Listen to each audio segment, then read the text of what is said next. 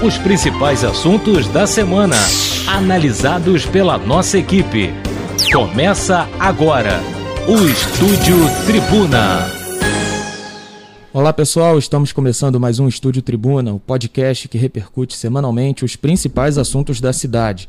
Eu sou Vitor Carneiro e participa comigo o editor do site da Tribuna de Petrópolis, Felipe Fernandes. Tudo bem, Felipe? Olá, Vitor. Olá, Cláudio, Cris. Cumprimentando também a Cris e o Cláudio que nos auxiliam na parte técnica. Bom, nós começamos o episódio desta semana falando sobre a notificação do governo do estado de mais três novos casos da variante Delta em Petrópolis. Os pacientes são um jovem de 22 anos, uma mulher de 73 anos e outra mulher de 60 anos. Todos tiveram os exames coletados no início de agosto. A Secretaria de Saúde foi notificada nessa segunda e o Departamento de Vigilância em Saúde fez contato com os três pacientes que informaram que se recuperaram e passam bem.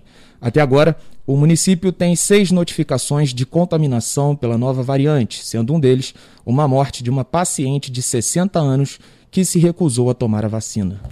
Pois é, Vitor, a boa notícia nesse caso desses três novos casos confirmados é que está todo mundo bem, aparentemente. Tá se, eles estão se cuidando aí, mas sem grandes complicações. É importante a gente falar dos locais também que foram confirmados esses casos. É, o jovem de 22 anos, ele, era morador, ele é morador do Alto da Serra e não tinha tomado a vacina ainda. A a pessoa de 60 anos do Castelo São Manuel tinha tomado uma dose da vacina e a, e, e, a pessoa da posse, que tem 73 anos, tinha tomado já as duas doses da vacina. Mas, mas enfim, está todo mundo bem. A variante Delta avança em, em, todo o país e mais ainda no estado do Rio, né? O estado do Rio é o epicentro da, da variante Delta no Brasil, mas Petrópolis ainda tem um número pequeno de casos confirmados, né? Teve a morte daquela idosa, como você falou, Isso. e tem mais esses três agora. É, o importante, é, a própria Secretaria de Saúde faz essa recomendação é, de manter os cuidados, né? Manter a, a, a uso de máscara, é, enfim, todos os. Manter o distanciamento. Manter o né? distanciamento né? social. É, procurar não aglomerar, se possível, né? A gente sabe que tem muita gente que tem que usar transporte público, tem uma série de situações, Sim. mas se possível não aglomerar, né? E, e, e por aí vai voltar para receber a segunda dose, né? Isso é Porque, é super importante, né? É, e a gente tá tem registro de uma evasão, vamos dizer assim, a pessoa que recebe a primeira dose e não retorna. Isso é outra coisa, né?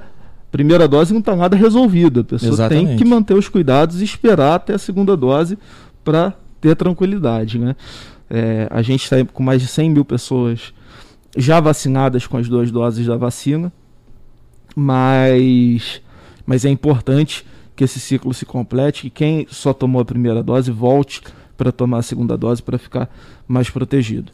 E só uma outra coisa, Vitor, sobre ainda a vacinação, Covid e tal, que não é exatamente o mesmo assunto, mas começa nessa quarta-feira a dose de reforço, né, a terceira dose para os idosos que estão em instituições de longa permanência com mais de 70 anos.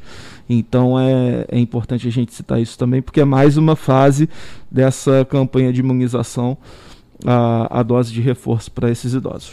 Não, exatamente. E, e, mais uma vez vale o reforço né, de quem já tomou a primeira dose, retorne para tomar a segunda, porque agora nós, nós, nós, temos aí um avanço né, da vacinação, os adolescentes com comorbidades também já vão começar aí a serem vacinados, enfim, então é importante que é, todo petropolitano consiga aí completar o processo de imunização para que a gente consiga se livrar né, de uma vez por todas dessa Covid e, e, e, também não ter tantos problemas aí com essa variante Delta, como você disse. É, o, estado, o, a cidade do Rio, o estado do Rio, né, é o epicentro aí dessa, dessa variante. Bom, pegar, a gente agora muda de assunto. O tema agora é a crise hídrica na cidade.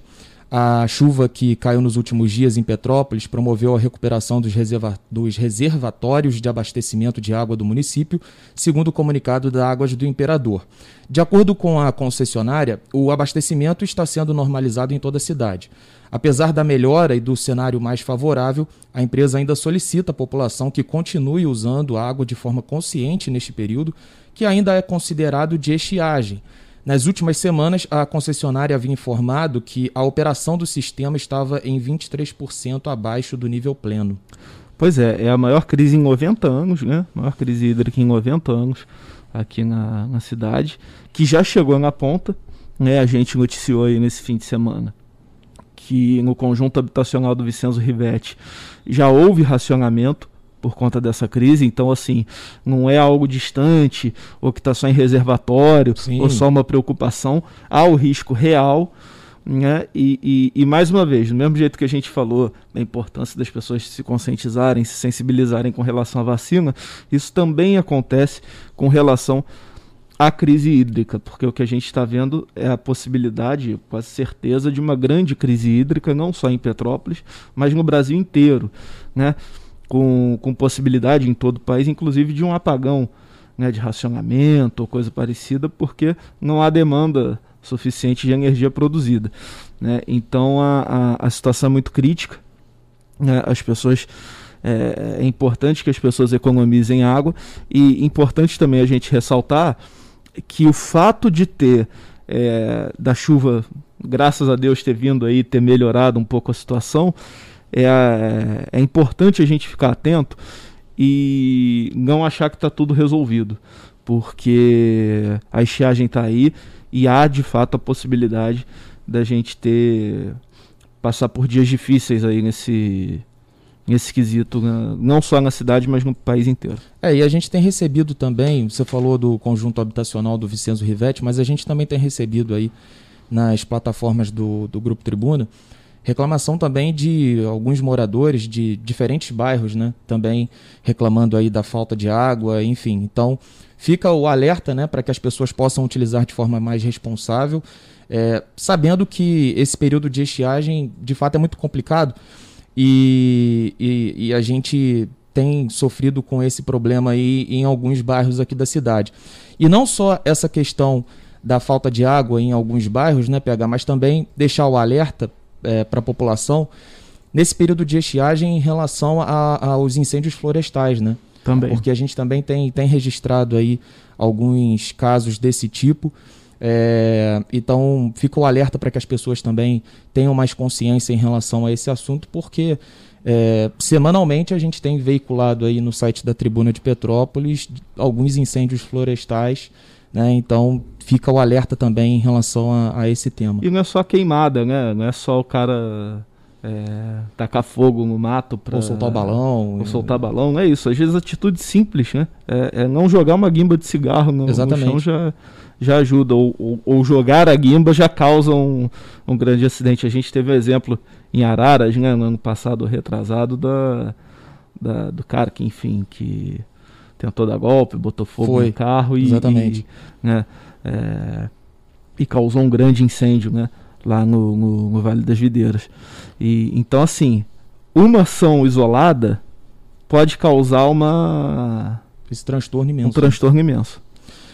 Bom, agora o assunto é segurança pública. Nesse final de semana, a equipe da tribuna conversou com o novo comandante do 26º Batalhão da Polícia Militar, Tenente Coronel Augusto Valentim, que falou sobre alguns temas como o combate ao tráfico de drogas, o controle da ordem pública, o randandan das motos irregulares e também sobre um assunto que é sempre muito comentado aqui na cidade: o aumento no efetivo policial de Petrópolis. Sobre esse tema, inclusive, o município recebeu agora, em agosto, reforço de 10 novos policiais. O reforço ainda é pequeno, né, comparado com a demanda, mas essa é uma dificuldade em todo o estado, né, do, do aumento do efetivo. Queria que você destacasse alguns pontos desse material, PH, que foi produzido aí pela Luana, mas um fato que também chama a atenção é o aumento da demanda que a Polícia Militar vem tendo aqui na cidade, né? É algo realmente que chama atenção e é impressionante. É, a entrevista foi, foi muito completa, assim, ele falou de vários assuntos, né? O comandante novo do, do batalhão. É, uma das coisas que tem a ver com essa questão do, do, do aumento da demanda é que, que, assim, ele anunciou, né? O efetivo está sendo reforçado, 10 homens estão vindo para a cidade, mas ainda é pouco frente à demanda e frente à necessidade que a PM tem de fazer novos concursos e de aumentar o efetivo, isso no estado inteiro. Sim. Né?